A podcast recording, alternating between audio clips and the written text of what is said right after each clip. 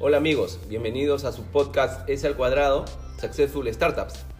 Los saluda Oscar Uribe, director de la IU y profesor de Centrum Católica. Nos acompaña Renato.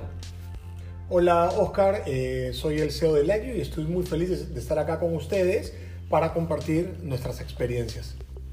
Excelente Renato. En el capítulo anterior tratamos el tema de cómo identificar una necesidad común a muchas personas y a partir de esta necesidad generar una idea eh, para resolverla y que eh, sería la base para construir una startup.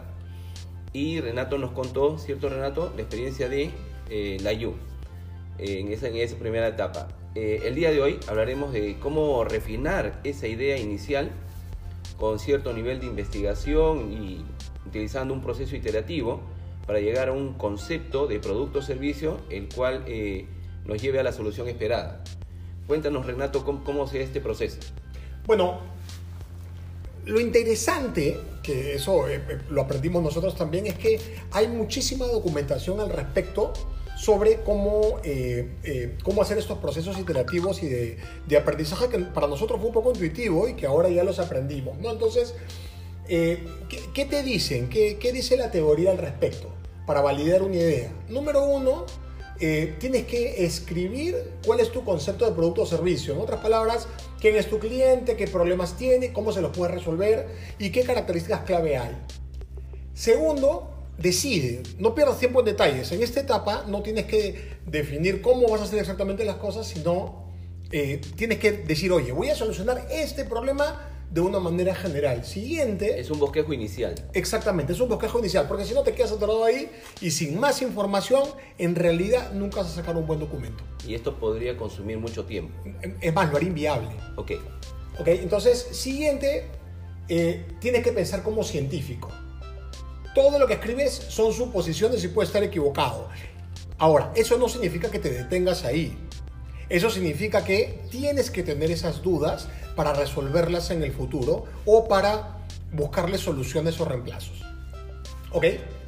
Eh, ahí regresamos al punto anterior de decide. O sea, tú vas a decidir sobre algo que está crudo, pero este, que puede ser perfeccionado o cambiado en el futuro.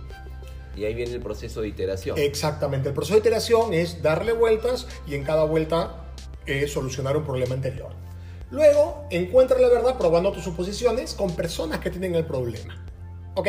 O sea, no es, no es que pruebes la solución, sino que hables con las personas que tienen los problemas. Luego, para hacer esto de acá, utiliza a quien tienes cerca. Familia, amigos, mentores, personas que están en el rubro, etc. Que sean gente que conozcas, ¿no?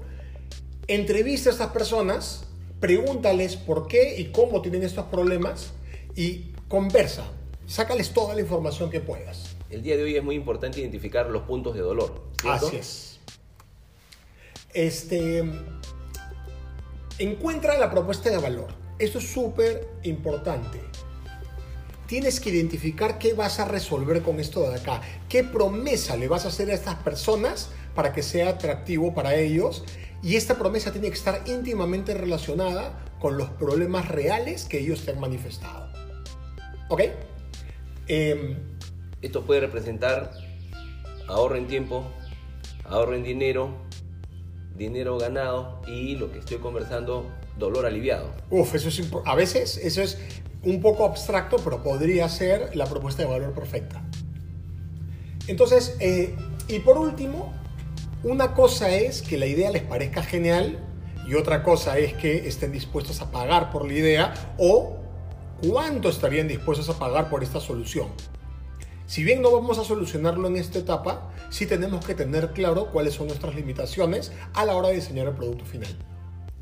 En tanto la solución sea viable para el cliente, el cliente podría estar en la capacidad de decidir comprar el producto o servicio. Así Porque si no, estaríamos ante una idea utópica, una, una, belleza que nadie, que nadie está dispuesto a pagar de repente. Así es. Y para una startup con los recursos limitados, eso es una eso es algo que no podemos este, hacer. Un graso error. Así es. Y a partir de aquí, Renato, eh, este proceso de refinar la idea, ¿cómo, cómo sería un la IU? Bueno, fue un proceso bastante largo, tomó varios meses y todo comienza con una reunión con un amigo mío, Tito, Tito Cáceres, que está metido en el mundo del modelaje y del anfitrionaje, que él tenía la idea de, eh, él, preside la Asociación de, de Patinadores de Lima y él quería hacer eh, grupos de patinadores con merchandising que se pasearan por Lima, centros comerciales, etc. Y se me acercó, como se acercó a muchas personas, y me propuso si yo quería comercializar su producto, cosa que me pareció genial. Pero conversando con uno de mis socios, Gerardo, Gerardo me dijo, Renato, la idea es mostra, pero vas a poder vendérsela pues a una cantidad limitada de clientes y no más. Porque se- ya se va a comenzar a manosear la idea o porque te va a consumir mucho tiempo. Entonces, Ahí estaba siguiendo el modelo, disculpa Renato, en el cual tú te acercas a, a tu red. Primero al, al- al núcleo íntimo, ¿cierto? A- A, Exactamente. contrastar la idea. Exactamente. Y justamente con esa idea de Gerardo, pensé un poco el tema y regresé con Tito. Otra vez regresé a mi red y le dije, Tito, voy a, ayudar, voy a tratar de ayudarte a vender eso porque me gusta, pero hagamos una cosa más interesante. Te- Hagamos una cosa más interesante. Tú tienes a una base gigante de personas, eh, modelos, anfitrionas, impulsadoras, personas de seguridad, etcétera, etcétera, con las cuales podríamos eh, armar un paquete diferente para venderle a las empresas y las personas que requieren personal de eventos. Pero de una manera muy cruda, sin automatización. Y conversamos con Tito. Tuvimos, me acuerdo que tuvimos una conversación como de 45 minutos y de repente un poco más por teléfono. Y terminamos con un boceto muy, muy primitivo, pero lo que sería darle pie al IQ. Porque ahí nos dimos cuenta que el gran problema era cómo organizar a la gente fácilmente para que sean fácilmente encontrables por los clientes.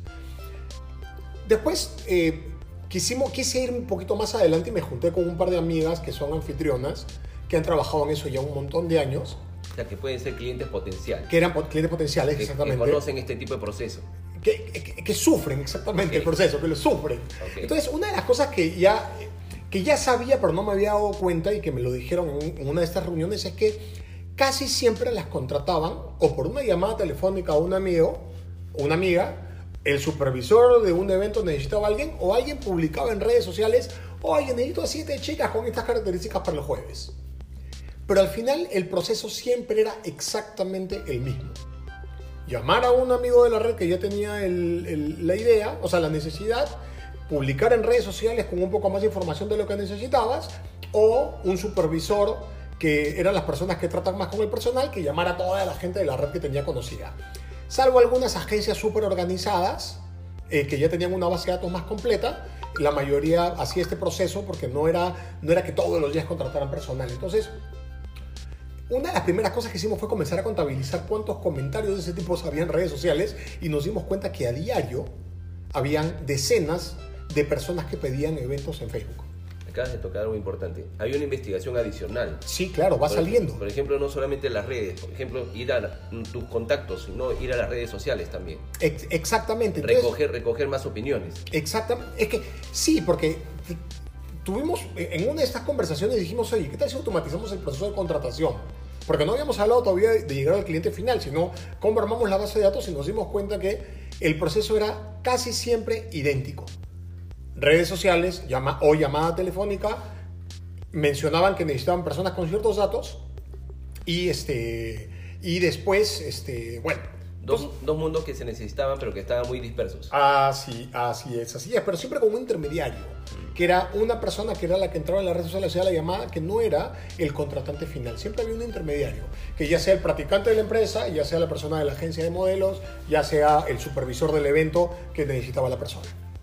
Ok, entonces fuimos dándole vueltas a esto y nos terminamos reuniéndonos con tranquilamente una docena de, anfitrionas impulsadoras o personas que veían seguridad en eventos, eh, al menos con tres o cuatro empresarios que contrataban personal eventualmente para sus eventos, eh, almuerzos de negocios, eventos en, en Perumín, etc. Y tuve dos reuniones bien interesantes con dos amigos que tienen agencias de, eh, que hacen eventos específicamente, súper especializadas en la cual los dos, por separado, y, y acá es una cosa importante que quiero mencionar es que me tomó un montón de tiempo tener la cita con ellos porque no tenían tiempo para... Me quieren mucho, pero les tomó un montón de tiempo darme la cita porque están ocupadísimos. Por más que sea tu propia red de contactos, hay que agendarse. Claro, porque le estaba pidiendo un favor de trabajo. Ok. Si le decía, oye, vamos a tomar una chela, bueno, dicho ya mañana. Pero era como, oye, ayúdame con mi chamba, te quiero ayudar, pero dame tiempo. ¿Ok? La, la actitud de la gente cambia. Te quieren ayudar, te van a ayudar de todas maneras, pero toma tiempo. ¿Ok? Entonces, este, lo que me dicen ellos dos, súper interesante, es, oye, el reclutamiento nos genera una serie de problemas. El primero es el tiempo que gastamos reclutando y los recursos que usamos para reclutar, en redes sociales, llamadas y todo el asunto. Sobre todo cuando necesitamos perfiles muy especiales. Segundo, el, el, el, contrato cuando pierdo a alguien. Alguien se enferma, se tiene que ir de viaje, no se lleva bien con el cliente, hay que cambiarlo. Y estoy en medio de un evento, ¿cómo lo reemplazo? De, desesperación. Y tercero, todo este proceso es desgastante, toma tiempo, sobre todo con, validando que la persona sea la correcta y todo el asunto, y ese tiempo podría gastarlo en hacer reportes para clientes o propuestas de cómo mejorar los eventos. Y nosotros, por lo general, no nos da el tiempo para hacer eso y podríamos hacer que el cliente tenga mejores eventos en el futuro, o sea, del aprendizaje de un evento, poder hacer un análisis, entregarle un reporte diferente y decirle cómo puede ser mejor el evento para que el cliente ahorre más y tenga un evento mucho mejor y con mucho mejores resultados. De la detección de una necesidad surge una idea y ahora estamos hablando de una solución integral. Exactamente. Que, agrega, que agrega mucho valor inclusive. Exactamente. Entonces ahí nos dimos cuenta que teníamos que buscar una manera de automatizar esta contratación. Ok. Estamos llegando ya a un bosquejo de solución integral. Así es. Ahora la pregunta que la vamos a ver después es cómo. Es, perfecto. si recapitulamos, Renato, empezamos con una, repito, una identificación de una necesidad que inclusive puede ser a nivel personal. Luego eso lo valido con contactos, esta, esta idea inicial, ¿cierto? Eh, uso mi red de contactos, uso los clientes potenciales y diseño una potencial solución hasta que lleguemos a lo que vamos a tratar la próxima sesión, la elaboración de un documento que nos permita de, de base para atraer potenciales inversionistas.